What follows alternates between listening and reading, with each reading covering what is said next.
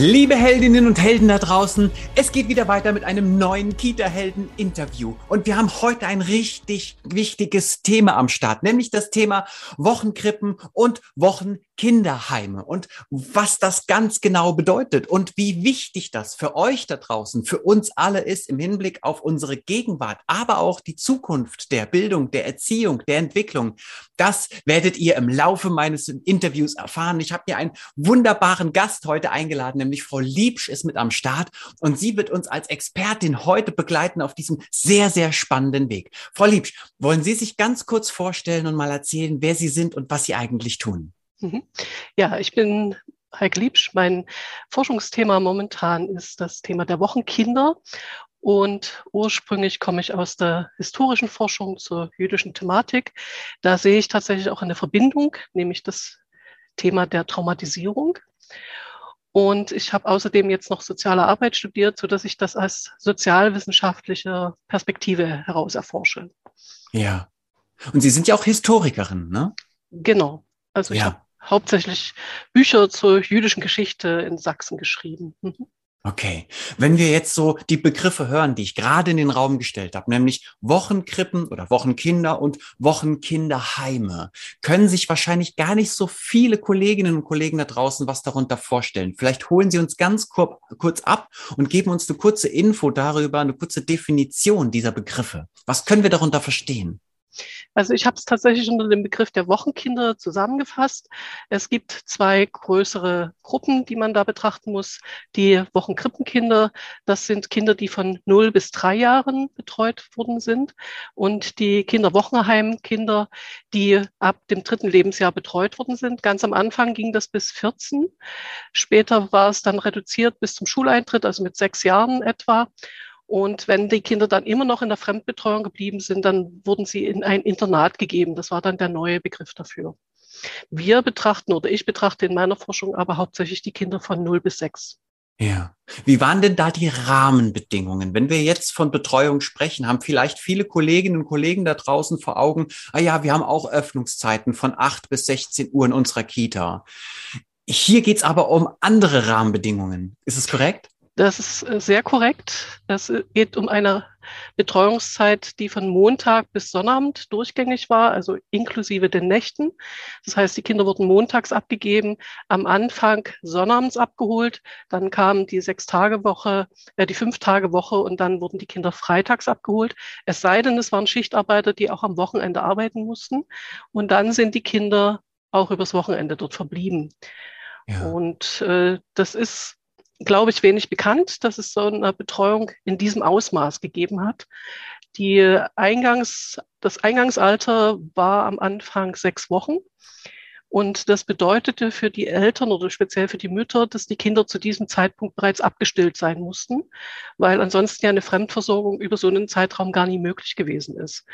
Und äh, dann setzte entweder eine Kinderersatznahrung ein oder manchmal haben die Mütter auch noch abgepumpt und die Milch vorbeigebracht, wobei unsicher ist, ob das die Kinder dann tatsächlich bekommen haben. Wow, von welcher Region sprechen wir in Deutschland? Gesamtdeutschland oder gab es da gewisse Regionen, in denen sich das etabliert hatte? Also diese Bezeichnung selbst ist aus der DDR. Ja. Trotzdem muss man beachten, dass es solche Betreuungsformen auch in anderen Ländern gegeben hat. In der Bundesrepublik gab es die sogenannten Säuglingsheime, die ähnlich funktioniert haben. Die gibt es heute noch in der Schweiz. Ähnliche Strukturen gibt es auch in Frankreich. Äh, und es gab das äh, in vielen sozialistischen Ländern. Ich sehe da die Sowjetunion, Polen, ganz am Anfang die Tschechoslowakei. Also solche äh, Gebiete, die betrifft eine solche langfristige Fremdbetreuung von Kindern. Und das ist der Unterschied zu Kinderheimen von Kindern, die sich nicht in einer Kindeswohlgefährdungssituation befunden haben. Hm.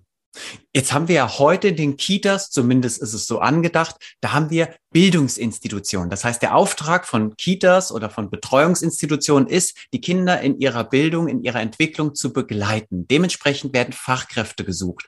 War das die Intention damals auch oder ging es da in erster Linie um einen anderen Aspekten der Betreuung? Das Schwierige an dieser Thematik ist, dass man das zeitlich einordnen muss. Also es ja. gibt die 50er, 60er Jahre als einen Block, dann gibt es die 70er und dann gibt es die 80er Jahre. Und da gibt es unterschiedliche Konzeptionen, auch in, also vor allem in der DDR, äh, während die ersten Jahrzehnte hauptsächlich davon geprägt gewesen sind, die Kinder zu versorgen. Dazu gehörte auch das Prinzip der Härte. Und ähm, in dieser Zeit war das Ganze auch unterstellt im Gesundheitsministerium. Entsprechend waren das Krankenschwestern, Säuglingsschwestern, die sich um diese Kinder gekümmert haben. Äh, in den 70er Jahren hat man dann festgestellt durch die Forschung in den ersten Jahrzehnten, dass die Kinder Schäden davongetragen haben.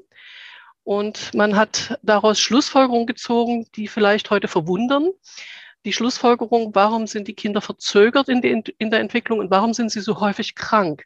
Das waren die zwei großen Kriterien. Die Verzögerung hat man darauf zurückgeführt, dass man den Kindern zu wenig Alltagsanreize gibt. Mhm. Das heißt, ab dieser Zeit wurden dann richtige Erziehungskonzepte altersgerecht äh, auch entwickelt. Und die große Gesundheitsproblematik hat man zurückgeführt, dass die Kinder nicht ausreichend abgehärtet worden sind.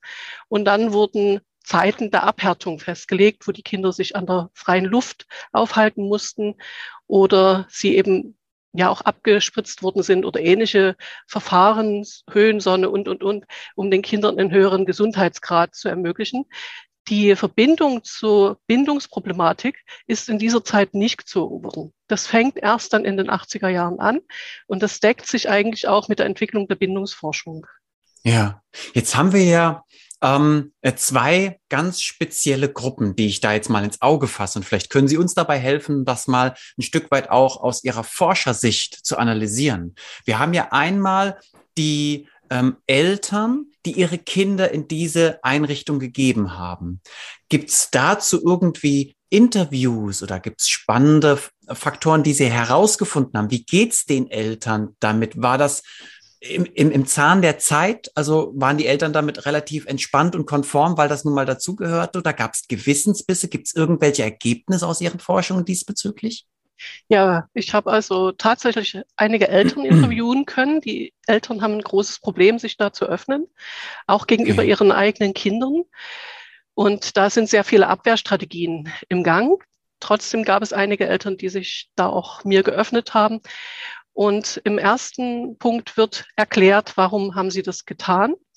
Und das hat häufig etwas mit der Erwerbssituation zu tun. Das heißt, in der DDR ist sehr, sehr viel äh, oder ist an sind sehr viele Frauen beschäftigt worden, ja. weil es zu wenig Arbeitskräfte gab.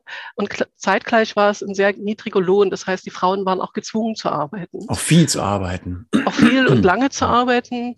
Oder es gab in der DDR eine große Propaganda, dass die Frauen selbstständig werden sollen, dass sie sich frei entwickeln sollen. Das heißt, dass ihnen Bildungswege ermöglicht worden sind und auch dafür brauchten sie Zeit und Kraft. Und dann wurden diese Wocheneinrichtungen als gute Alternative der mütterlichen Versorgung dargestellt. Da gab es wirklich eine sehr intensive Propaganda. Und entsprechend haben die Eltern das gar nicht so als einen großen Konflikt gesehen, sondern sie waren der Auffassung, die kompetenteren Personen, die sich um ihre Kinder kümmern können, das sind diese Einrichtungen oder das sind Personen aus diesen Einrichtungen.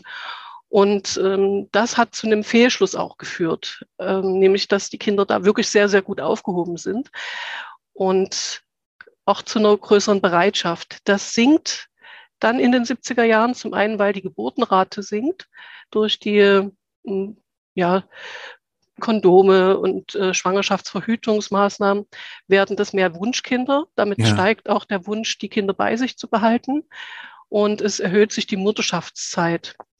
Und ähm, in den 80er Jahren sind die, die Zugänge dann zu diesen Kindereinrichtungen tatsächlich eher aus Haushalten, die Probleme hatten, wo man gesagt hat, bevor das Kind in ein Heim kommt, nehmen wir sie dann doch nochmal in eine Wochenkrippe, äh, damit sie sicher versorgt werden. Also mhm. diese Gruppe gab es auch. Die melden sich allerdings nicht bei uns äh, für eine Forschungserhebung. Das ist spannend. Bei dem, was Sie sagen, sehe ich tatsächlich bedauerlicherweise einige Parallelen zu unserer heutigen Zeit. Vielleicht mhm. kommen wir darauf nochmal zu sprechen. Mir wäre es vielleicht nochmal wichtig, haben Sie Erkenntnisse daraus gesammelt, woher das kommt, dass sich da die betreffenden Eltern, die ihre Kinder in diese Institution geschickt haben, nicht so öffnen wollen oder können? Ist das Scham? Ist, sind das Ängste vielleicht auch? Haben Sie da irgendwie eine Erkenntnis rausschließen können? Es wäre meines Erachtens verfrüht, ähm, Okay. das sozusagen. Zumal ich auch keine flächendeckende Information habe. Es, es gibt keine Möglichkeit, hier statistische Erhebungen zu machen. So und so viel Prozent der Eltern haben aus den und den Gründen gehandelt und so und so viel Prozent der Eltern haben heute Scham und, oder haben Ja. keine Scham.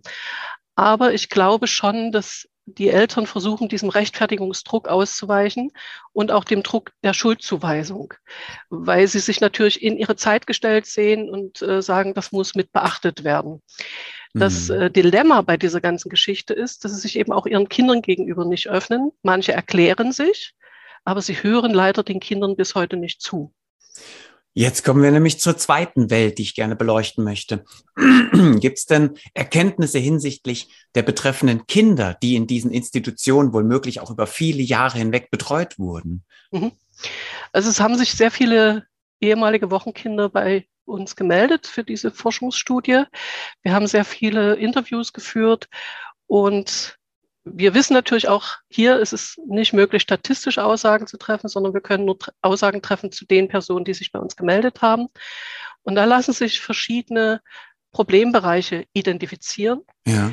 Und äh, das Hauptproblem ist tatsächlich ein gestörtes Bindungsverhalten zu den eigenen Eltern, aber auch zu den eigenen Partnern oder sogar zu den eigenen Kindern. Und, So äh, weitreichend ist das. es, ja, es ist tatsächlich ein System, über das wir hier sprechen. Ja. Großmütter sagen aus, dass sie sich betrogen fühlen um ihre Enkelkinder. Äh, die Eltern sagen, ja, ich habe diese Entwicklung meiner Kinder verpasst, wenn sie das so ähm, referieren können. Und ähm, die Kinder von Wochenkindern m, spüren, dass es dort ein großes Problem gibt. Also es gibt die sogenannte Überkompensation. Sie werden also sehr intensiv betreut. Und es gibt aber auch, ich nenne es jetzt mal, eine Reinszenierung der eigenen Erfahrung. Also diese Erziehung zur Härte, Pünktlichkeit etc., also zu solchen äußeren Faktoren, wird teilweise reinszeniert. Also zwei starke Pole fast, ne? Mhm. zwei Gegensätze. Die einen bemühen sich sehr und sind ganz nah, vielleicht sogar zu nah dran. Mhm. Die anderen entfernen sich wieder ein Stück weit, weil sie vielleicht dann einfach glauben, dass das bei Ihnen schon funktioniert hat und dass das jetzt auch noch funktioniert. Haben Sie solche Sätze denn auch gehört, wie es hat mir nicht geschadet? Also warum sollte es meinem Kind schaden? Sind das solche Erfahrungen, die Sie auch gemacht haben in den Gesprächen mit den betreffenden Personen? Also der Satz, das hat niemandem geschadet oder das hat ja nichts geschadet oder mein Lieblingssatz aus den Kindern ist ja was geworden. Ja. Also so schlimm kann es gar nicht gewesen sein. Sie haben es überlebt. Sie ha das würden wir vielleicht so formulieren, das sagen die Eltern nicht. Ähm, das ist, das hört man relativ oft. Und einer der häufigsten Sätze überhaupt, das war doch normal. Und äh, diesen Satz, äh, der begleitet mich sehr, weil der deutlich macht, in welcher Zeit, über welche Zeit sprechen wir eigentlich. Und dazu muss man einfach auch wissen, dass es unterschiedliche Vorstellungen gegeben hat über Kinderbetreuung. Und dann nenne, ich auch zwei große Lager. Das eine Lager, was sich da um Hellbrücke, Pechstein in München entwickelt hatte, die gesagt haben, alles, was vor drei Jahre in die Fremdbetreuung geht, ist eine Kindeswohlgefährdung. Und die andere Perspektive, die auch im Westen, zum Beispiel in Frankreich, äh, vertreten worden ist und vertreten wird bis heute, das ist, dass eine frühe Fremdbetreuung von den Kindern nicht schädlich ist, sondern die Kinder in ihrem Sozialverhalten fördert. Und äh, diese beiden Pole trafen dann 1990 wirklich aufeinander. Und äh, viele Erzieher, die in der DDR sich sehr engagiert haben für die Kinder, wurden plötzlich als Kindeswohlgefährder bezeichnet und das sogar im Bundestag. Also das ist eine sehr komplexe Geschichte. Und äh, sie fühlen sich davon bis heute so ausgegrenzt und äh, mit Vorwürfen überhäuft, dass auch sie stark in die Abwehr gehen und auch hier in den Interviews, dass es schwierig ist, sie dazu zu bewegen, mal wirklich ja auch selbstkritisch auf diese ganze Situation zu schauen. Gibt es Ja. solche Erzieher, aber sie sind ähm, nicht so verbreitet. Gab es denn in Ihrer Forschungszeit auch Momente, in denen Sie sehr überrascht waren über das, was Sie da erlebt oder gehört haben?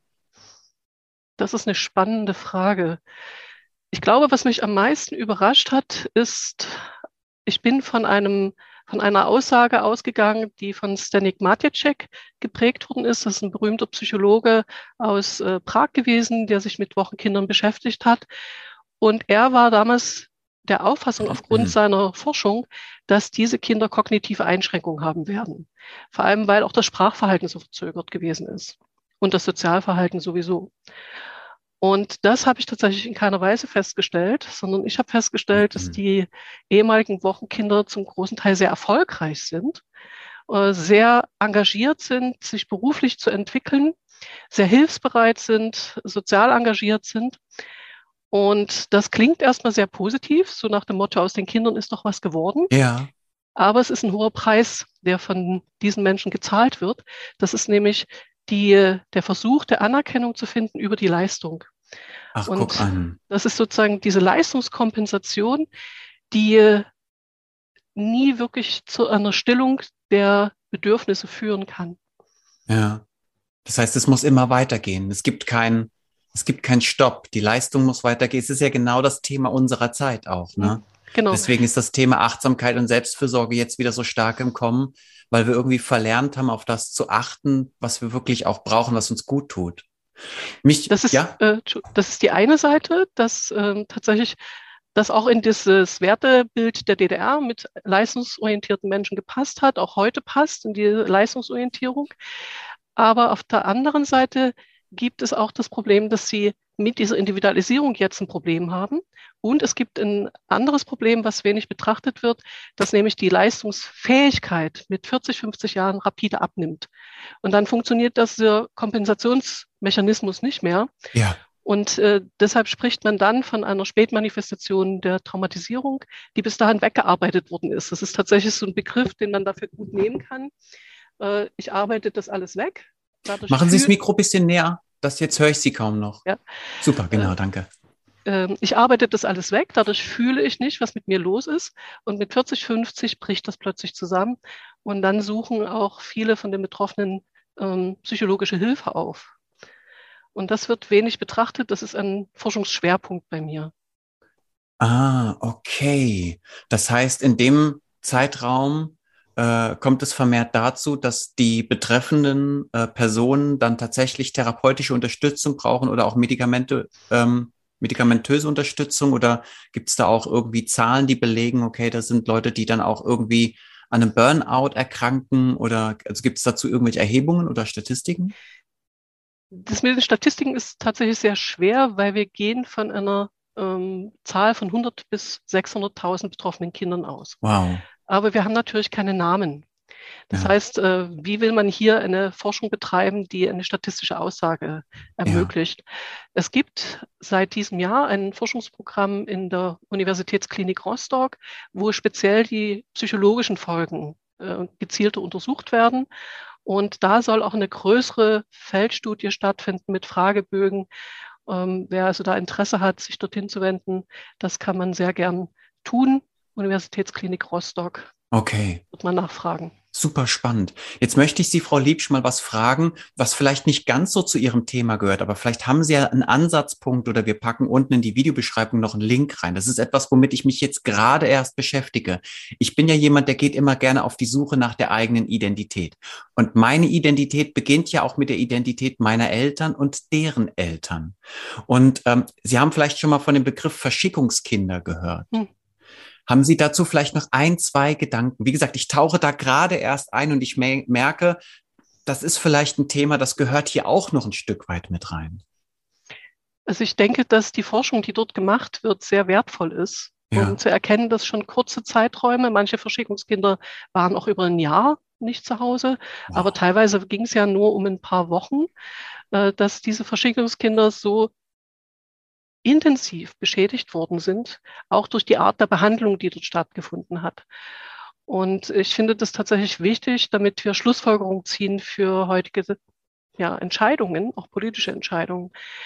Und so ähnlich wie das bei den Verschickungskindern jetzt erst anfängt, wirklich in der Forschung einzudringen, so ähnlich ist es bei den Wochenkindern, die bisher wenig Gegenstand von substanzieller Forschung gewesen ist, sind.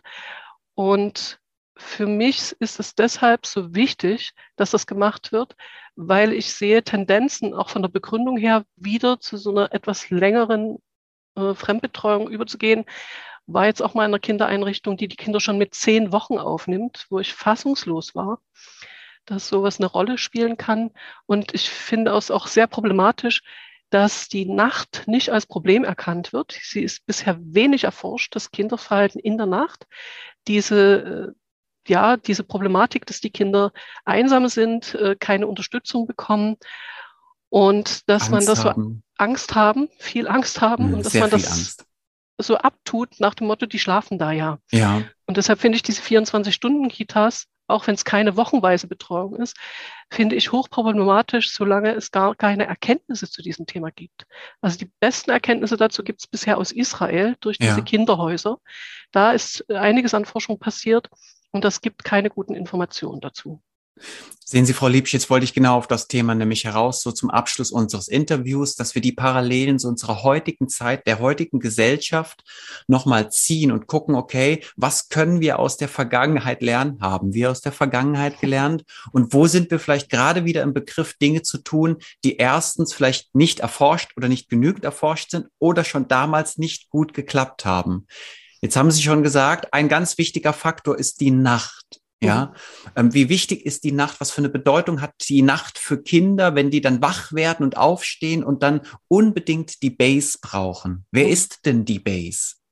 Sind das dann nicht die Eltern? Und wenn die nicht da sind, was passiert mit dem Kind? Wohin kann ich mit den Ängsten? Ist es, ist jeder für ein Kind gut aufgehoben, wenn es um Ängste geht? Also kann die Nachtschwester oder die Kinderkrankenschwester, die Erzieherin oder wer auch immer die Pädagogin diese Ängste genauso gut aufnehmen dieses Kindes wie die Mutter oder der Vater?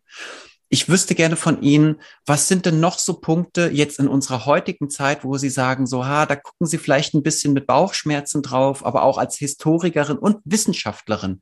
Gibt es da Bereiche, wo Sie sagen, da, da wünschen Sie sich mehr Zeit, auch mehr nochmal auf das zu schauen, was Kinder wirklich brauchen?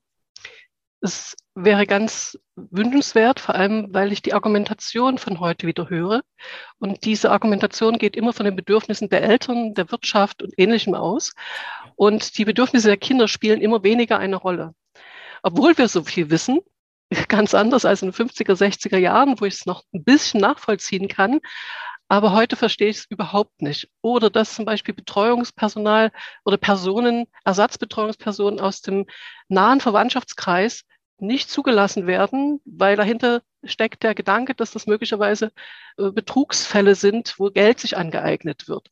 Äh, gerade bei der Bundeswehr äh, ist mir sowas begegnet, ähm, wo ich das gar nicht fassen kann, äh, dass es eben nicht um die Bedürfnisse der Kinder geht, sondern darum, vielleicht ist es Sozialbetrug, aber es geht um Kinder und die haben eher eine Beziehung zu nahen Verwandten, hofft man, oder eben zu gezielten Personen in diesen Betreuungseinrichtungen als dass man das nun alles verlagern müsste. Und auch dieser Betreuungsschlüssel, der insgesamt äh, für mich zu niedrig ist, äh, das erinnert mich sehr an diese DDR-Geschichte, wo das alles nur ökonomisch gedacht wurde. Ja. Und äh, es nicht um die Kinder gegangen ist. Das halte ich für sehr problematisch, dass sich das heute schon wieder so etabliert hat.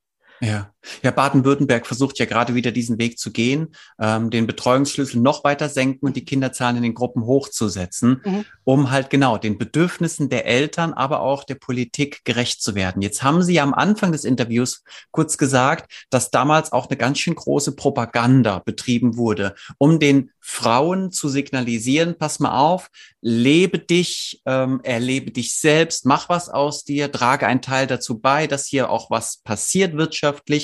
Erleben Sie denn mittlerweile ein Gleichgewicht zwischen der Aufklärung dessen, was heute Familien auch brauchen oder äh, kommt Ihnen das Thema Familie und Zeit für die Familie haben zu kurz? Und erleben Sie vielleicht sogar tatsächlich wieder solche Tendenzen, wo auch die Politik in unserem, in unserer äh, Zeit wieder dazu tendiert zu sagen, so, ja, noch früher betreuen, noch länger betreuen?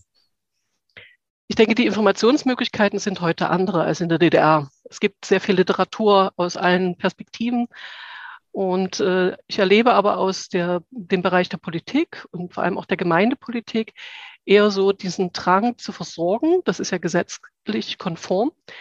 Und äh, diese Versorgung so preiswert wie möglich zu gestalten, damit sich das die Gemeinden überhaupt noch leisten können. Mhm. Und äh, da wird für mich eine ungute Spirale in Gang gesetzt, die zulasten der Kinder gehen wird die wir ja dann auch schon mal hatten, Frau Liebsch, oder? Mhm. Dann stellt sich ja tatsächlich jetzt am Ende unseres Interviews wieder die Anfangsfrage, haben wir gelernt aus der Vergangenheit, in der wir natürlich nicht das Wissen hatten von heute, weil es noch nicht diese Forschungen gab.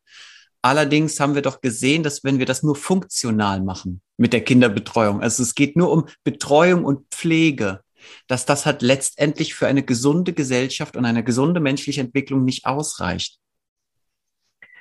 Ob die Gesellschaft lernt, da bin ich immer sehr im Zweifel.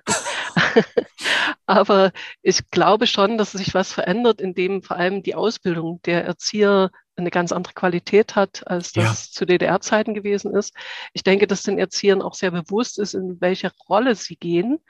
Äh, ich hoffe, dass ihnen auch bewusst ist, dass sie diese Bindungsbedürfnisse der Kinder gar nicht wirklich befriedigen können, aber dass sie viel dafür, dazu beitragen können, dass es äh, für die Kinder gut ist. Ich lehne auch nie grundsätzlich Fremdbetreuung ab. Ich halte das für sinnvoll, dass die Kinder in, ähm, also mit anderen Kindern in Kontakt kommen. Und trotzdem ist es immer eine Frage des Maßes und wie groß sind die Gruppen. Ab wann wird es nämlich wieder schädlich und kippt es wieder für die Kinder? Ja. Und ab wann sind Erzieher überfordert mit dieser Menge an Kindern, mit dem Lärm etc und äh, agieren das auf eine Art und Weise aus, die dann nicht mehr beruflich konform ist. Wäre das für Sie wünschenswert, dass wir wieder mal die Diskussion des Maßstabes eröffnen und darüber sprechen, ähm, wie früh gehen Kinder in die Fremdbetreuung, wie lange am Tag gehen sie in die Fremdbetreuung, was können Erzieher, Erzieherinnen überhaupt leisten und was ist der Maßstab auch an Betreuung und Qualität? Wäre das so etwas, wo Sie sagen, da würden Sie sich freuen, wenn wir mal diese Debatte über den Maßstab nochmal äh, öffentlich eröffnen würden? Ich finde das wichtig. Das äh, muss unbedingt passieren. Und ich glaube, dass so eine Forschung, wie ich sie mache, indem ich über die Spätfolgen informiere, auch die Perspektive ein bisschen ändern kann, dass wir nämlich den ökonomischen Nutzen solcher Einrichtungen nicht nur auf die Zeit der Unterbringung äh, legen, sondern auf die Gesamtzeit der Gesellschaft, was für Folgen das später haben wird, was die Gesellschaft auch wieder auffangen muss. Ja. Und äh, was für Menschen ähm, ja auch eine wirklich traumatische Erfahrung bedeutet in ihrem Lebensverlauf. Ja, und dieses Trauma könnten ja diese Menschen wohl möglich entweder an andere weitergeben oder selbst darunter leiden, zerbrechen oder gar nicht erst in ihre Kraft kommen. Und ich sehe das ähnlich vielleicht wie Sie. Ich sehe das Ganze langfristig. Wenn wir heute in unsere Kinder investieren und ihnen das Beste bieten, dann wird aus diesen Kindern werden gesunde und starke Entscheider. Mhm. Und zwar in, in Besitz all ihrer Fähigkeiten aufgrund einer guten, gebundenen Kindheit, einer sicheren Kindheit. Und die Entscheidungen, die diese Entscheider dann treffen, die heutigen Kinder, die könnten ja auch für unsere Welt eine ganz wunderbare ähm, Funktion haben. Hm, das fände ich sehr schön. Äh, ich habe allerdings dann auch wieder ein Problem mit dieser Übermütterung. Ähm, also es muss, glaube ich, wirklich ein gutes Maß gefunden werden. Ja. Und wir wissen heute so viel, dass es mich fast verwundert, dass diese Diskussion nicht auch politisch geführt wird. Spannend. Frau Liebsch, so gerne ich jetzt das Thema mit der Überbemutterung oder Überbevaterung nochmal eröffnen möchte mit Ihnen. Wer weiß, vielleicht treffen wir uns wieder zu einem 2.0. Das wäre sehr schön. An der Stelle möchte ich mich bei Ihnen herzlich bedanken für den kleinen Exkurs, für diesen Ausflug in dieses so wichtige Thema, ähm, vor allen Dingen im Hinblick darauf, ähm, dass es ähm, ein großes Geschenk für uns Menschen ist, die wir aus der Vergangenheit lernen können, um eine bessere Zukunft zu gestalten. Vielen Dank für Ihre Zeit und vielen Dank für Ihre Expertise. Vielen Dank für das Gespräch und alles Gute. Macht's gut da draußen. Ciao, ciao.